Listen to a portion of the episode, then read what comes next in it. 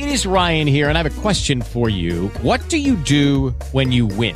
Like, are you a fist pumper? a woohooer, a hand clapper, a high fiver. I kind of like the high five, but if you want to hone in on those winning moves, check out Chumba Casino. At ChumbaCasino.com, choose from hundreds of social casino style games for your chance to redeem serious cash prizes. There are new game releases weekly, plus free daily bonuses. So don't wait. Start having the most fun ever at ChumbaCasino.com. No purchase necessary. BGW. Void were prohibited by law. See terms and conditions. 18 plus.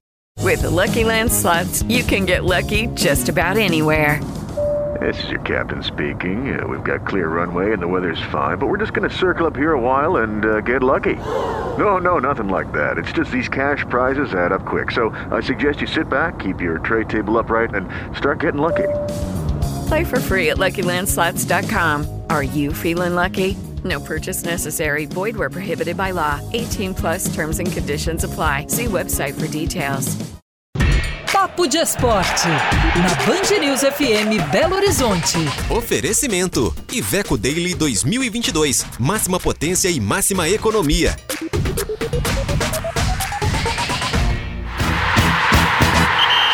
Agora são 5 horas e 53 minutos, girando agora o reloginho da Band News FM. Hora do Papo de Esporte aqui no Band News Minas, segunda edição. Mas antes de anunciar nossa convidada da tarde e noite, tem sorteio de rodada dupla das Superligas masculina e feminina para você, ouvinte Band News FM. Esses, nós vamos sortear, na verdade, três pares de ingressos para essa rodada dupla. É, deixa eu ver se está dando para ver na live, está dando para ver direitinho. É, clássico Minas e Praia Clube pela Superliga Feminina e Minas e Araguari pela Superliga Masculina. Esses jogos serão amanhã, a partir das 19 horas. Portanto, os três primeiros ouvintes que ligarem para a gente aqui agora vão levar um par de ingressos cada. O telefone é, anote aí, 3349-5330, repetindo, 3349-5330. O Lucas vai te atender, pegar seus dados e combinar de, de fazer essa busca aí do ingresso para então Minas e Praia Clube Superliga Feminina de Vôlei, Minas e Araguari Superliga Masculina. Já estou ouvindo o telefone tocar, então você provavelmente vai ter mais dois pares de ingresso é, para acompanhar então esses jogos amanhã. Agora sim, boa tarde, Gabriele Álvares. Pois é, Favarino, cheguei com um presente, hein? Boa é, tarde. Você que tá ligando aí, Gabi. Você tá com o celular na mão, tô achando que é mutreta esse trem. Tô querendo esse ingresso aí, é, olha. Se ninguém ligar, eu vou pegar um também. Ah, acho difícil, né? acho que vai sair rapidinho, os telefones já estão. É, o telefone já tá tocando, realmente, é uma oportunidade boa, mas boa tarde para você, Favarino, e uma boa tarde também para todos os nossos ouvintes. Bom, é, segue essa questão, né? Essa novela aí da. Novela não, porque tem pouco tempo, né? Sacanagem também chamar de novela, mas o Atlético segue em busca de um novo treinador para sequência do trabalho aí, substituir o técnico Cuca. Dois nomes estão na pauta da diretoria, segundo as informações aí, Gabi. O Eduardo Cudê, que trabalhou no Internacional, e o Becachese, que tem passagem em clubes da Argentina.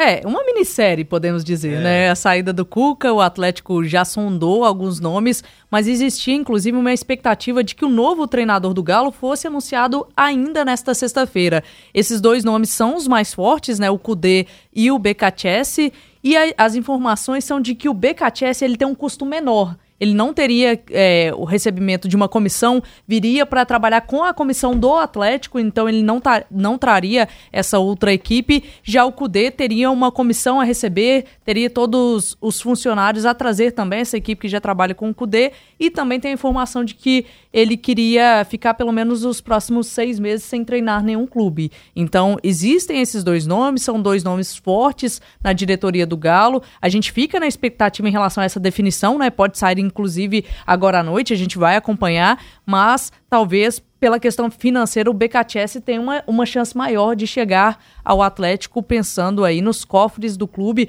Rodrigo Caetano, na live dele nessa semana, disse, né, dessas dificuldades financeiras, então pode ser uma opção mais viável, mas a gente aguarda para ver se essa minissérie se encerra agora ou se estende para virar uma novela, Favarino. Exatamente, o BKTS, como você bem destacou, ele viria praticamente sozinho, né, sem trazer Sim. muita gente, lembrando que o Galo tem aquela comissão fixa, que tem o Cristiano Nunes, que tem é, o Éder Aleixo, o Lucas Gonçalves, esses funcionários que são da comissão técnica fixa do Atlético. Para o torcedor que não conhece o Becachese, ele trabalhou em equipes como Independente, Racing, Defensa e Justiça, também da Argentina. Ele, inclusive, foi campeão argentino, uhum. campeão uhum. da, é, participou da campanha do título da Copa Sul-Americana, também do Defensa e Justiça. Quem conquistou o título, na verdade, foi o Hernan Crespo, que treinou São Paulo logo depois.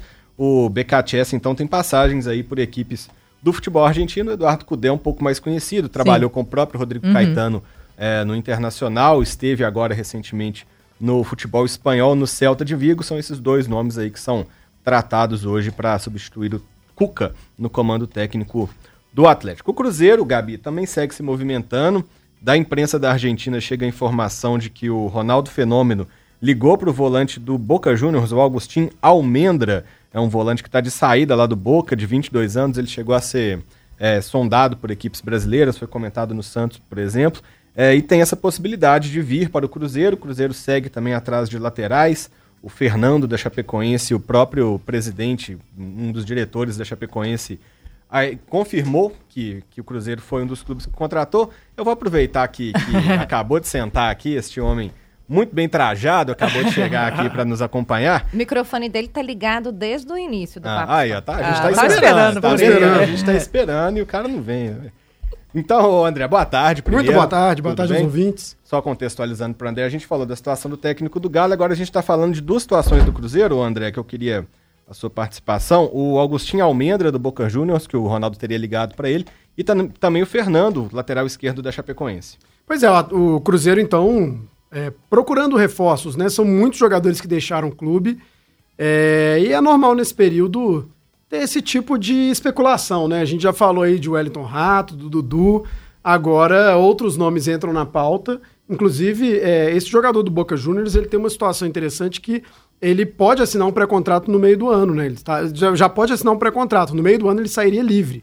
Então, um jogador que viria provavelmente para um brasileirão, né? Já um brasileirão em andamento, inclusive, mas viria sem custos. Agora, isso coloca também é, uma situação de uma espécie de leilão. O jogador tá grátis, né? Tá, tá livre, então, é, ou vai ficar livre. Então, isso gera muita competição e concorrência. O Cruzeiro já deixou claro que não vai é, aumentar valores para ganhar competições.